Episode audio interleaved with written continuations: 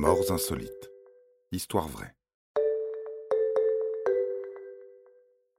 L'usine, la plaque volante et le retraité. Que pourrait-il arriver de grave à un homme qui vient juste de prendre sa retraite à 59 ans, dans la région de Tarragone en Espagne, et qui était tranquillement installé chez lui en train de lire le journal? Il était dans sa maison, située dans un quartier résidentiel de Torreforte. Quelle était la probabilité qu'une plaque en fer d'une tonne traverse la ville et passe par sa fenêtre? En théorie, ça ne peut pas arriver. Tout devrait bien se passer.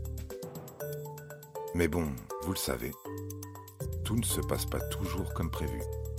Ça paraît parfois tellement absurde, décalé.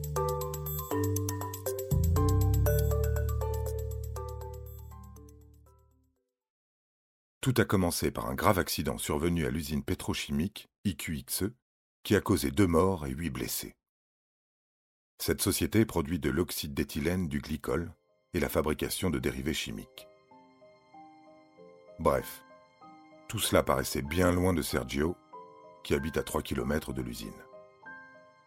Cependant, cela s'est produit.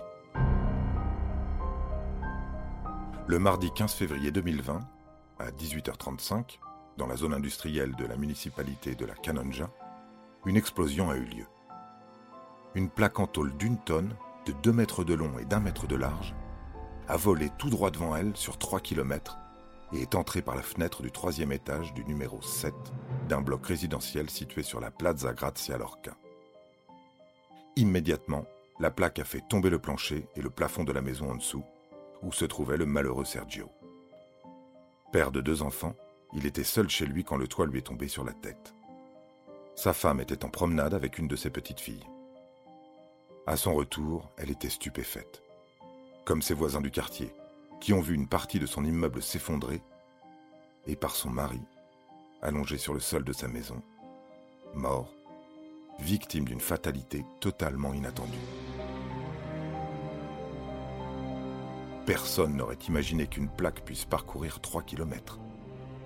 Mais elle l'a fait et a mis fin à la vie de Sergio, 59 ans.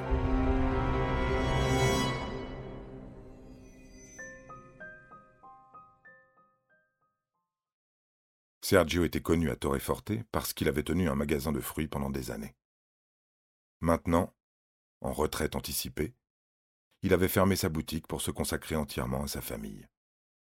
Ce qu'il n'avait jamais imaginé, ni lui ni personne d'autre, c'est qu'une plaque de métal ensanglantée, une boule de feu, selon ses voisins, volerait de l'usine jusqu'à sa maison.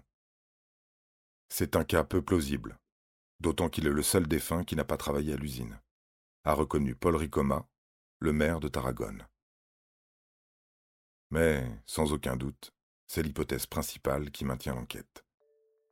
Surréaliste, oui, mais vrai. Voilà, voilà. Vous savez tout sur la fin tragique de Sergio, dans un quartier résidentiel d'une petite ville espagnole. Un conseil d'amis. Lorsque vous êtes chez vous, même si tout paraît plutôt calme, soyez prudent. Par exemple, n'oubliez pas de regarder par la fenêtre de temps en temps, de vérifier s'il n'y a pas une usine pétrochimique à proximité. On ne sait jamais ce qui pourrait vous arriver. Vous avez aimé cet épisode? N'hésitez pas à le commenter, à le partager et à le noter. À bientôt pour de nouvelles histoires. Studio Minuit, créateur de podcasts addictifs.